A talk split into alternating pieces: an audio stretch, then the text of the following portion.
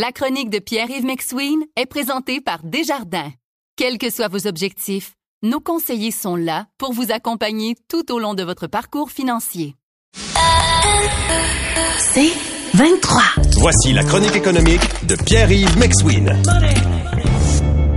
T'en penses quoi des sondages sur les baisses d'impôts? J'entendais avec Jonathan, moi, ce qui me fait toujours euh, sourire un peu, Paul, c'est tu poses une question aux Québécois dont tu connais la réponse pour influencer le politique. Donc, ici, la Fédération canadienne de l'entreprise indépendante se dit, on va demander aux Québécois s'ils sont d'accord avec la baisse d'impôts.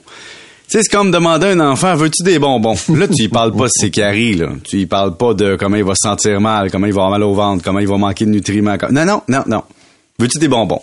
Alors, la question, c'est quand on dit que 64% des Québécois appuient des baisses d'impôts, je me dis toujours, oh, quel est le pourcentage de Québécois, de toute façon, qui n'en paient pas ou peu et qui ont un impôt négatif? Et donc, c'est sûr qu'il n'y aura jamais un sondage où on va être 100% pour les baisses d'impôts de facto. Puis pour les hausses ou pour les baisses, mais là, le point, c'est aussi un point de vue individuel. Tu sais, je suis en train de faire ma vaisselle chez nous. Je reçois un appel d'une compagnie de sondage qui me dit Êtes-vous pour les baisses d'impôts? Ah ouais, je suis d'accord avec ça. Moi, j'ai fait le tour d'impôts, ça va pas avec mon hypothèque qui a monté. Donc, tu sais, entre ça puis une réflexion euh, québécoise sur l'avenir de notre système de santé, notre système public, notre capacité à nous payer nos bonbons, comme tu parlais avec Jean-Jacques tantôt, ça, c'est le bout qui me fatigue tout le temps. L'autre point qu'on est dans un point de vue bien, bien différent présentement, c'est l'inflation.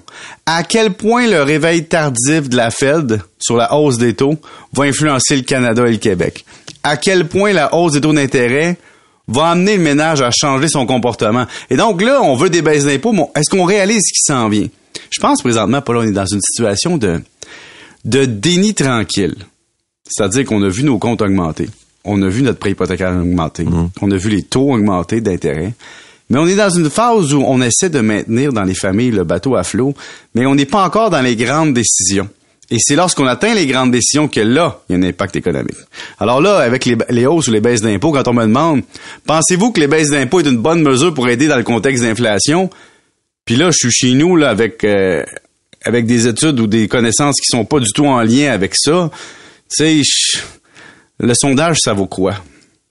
sais, le citoyen est-il bien placé? C'est comme moi, si on m'appelle et on me dit Est-ce que le vaccin contre la COVID est efficace? Je vais dire, tu moi, je suis un citoyen qui étudie en finance, là, en comptabilité. Je suis pas le mieux placé pour ça, demander au docteur, tu comprends? Mais c'est un peu la même chose. J'aimerais ça avoir des données financières, fiscales, pour voir est-ce que le Québec peut se payer une baisse d'impôts, peut-être à court terme. Mais comme tu dis à long terme, c'est une autre affaire. Mmh. D'ailleurs, euh, ce qui a fait mal aux Canadiens, c'est la en, taux d'impôt dans la tête, c'est quand le gouvernement fédéral a monté le total qui a fait en sorte qu'on se retrouve en haut de 50% Tu sais, quand tu es à 53,31 sur le prochain dollar, c'est sûr que la personne que tu demandes, est-ce que tu es pour une baisse d'impôt, cette personne-là va dire oui. Elle donne plus d'argent aux autres qu'à soi-même. Mais quand tu as un impôt négatif, que tu reçois une garderie, que tu reçois un système de santé, un système d'école, que tu as des transports en commun, que tu as de l'aide pour les familles, puis que tu payes 2000 d'impôts, probablement que tu en reçois plus que tu en payes. Vous écoutez La Chronique économique avec Pierre-Yves McSween. On va parler de Tesla. Hier, euh, on en a glissé un mot, là. Alors, le fameux plan directeur, qu'est-ce qu'on retient de ça? Ben, le plan directeur 3, Paul, c'était un peu un pétard mouillé. Hein? Elon Musk a fait une présentation et il a dit que la voiture à essence était du passé. Bon, évidemment, là-dessus, on n'est pas surpris. Hein? évidemment, tu, tu vends des voitures électriques. Il a mis des bémols sur la voiture à hydrogène. C'est sûr, c'est un concurrent. Mais aucune annonce sur le modèle 2 sais, le fameux modèle coupé pas cher qu'on est supposé voir débarquer sur nos routes. Ah, pas encore de, précision là-dessus. Et donc, si t'as pas de précision là-dessus, si tu redessines pas tes modèles actuels, non, y a-tu quelque chose de porteur, là? le Cybertruck s'en viendra en 2023. Donc ça, c'est le fameux euh, pick-up un peu, euh, disons, euh, futuriste. Mais la question est, oui, on parle des terres rares, de l'amélioration des processus, de, moins de gaspillage, d'une usine au Mexique, euh, de l'ambition de production. Mais au niveau financier, au niveau des, modèles, au niveau de où Tesla s'en va, de façon très précise, on aurait esquivé un peu les, questions des journalistes là-dessus. Donc, c'est comme quand tu prépares une grand-messe, tu sais, mais qu'il te manque de vin. ben c'est un peu ça, c'est que tu dis j'annonce ma grand-messe, puis là faut que je prévoie ça un peu comme Steve Jobs, j'arrive devant le monde, puis je dis voici mes orientations stratégiques, puis là quelqu'un qui arrive. Ouais, le boss là, faut, faut juste pas en dire trop, puis pas en dire assez faut avoir de l'air positif, parler de l'avenir, mais sans en dire trop. Finalement, hier, euh, ce que Elon Musk a fait, c'est peut-être un peu comme un politicien. Hein? C'est de faire des promesses électorales vagues, puis dire on verra comment on va les réaliser.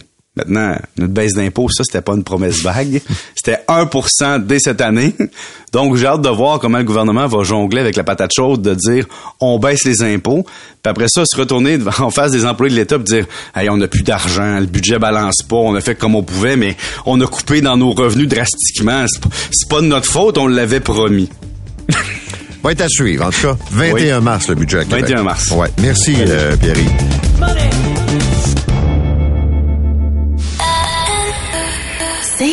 23.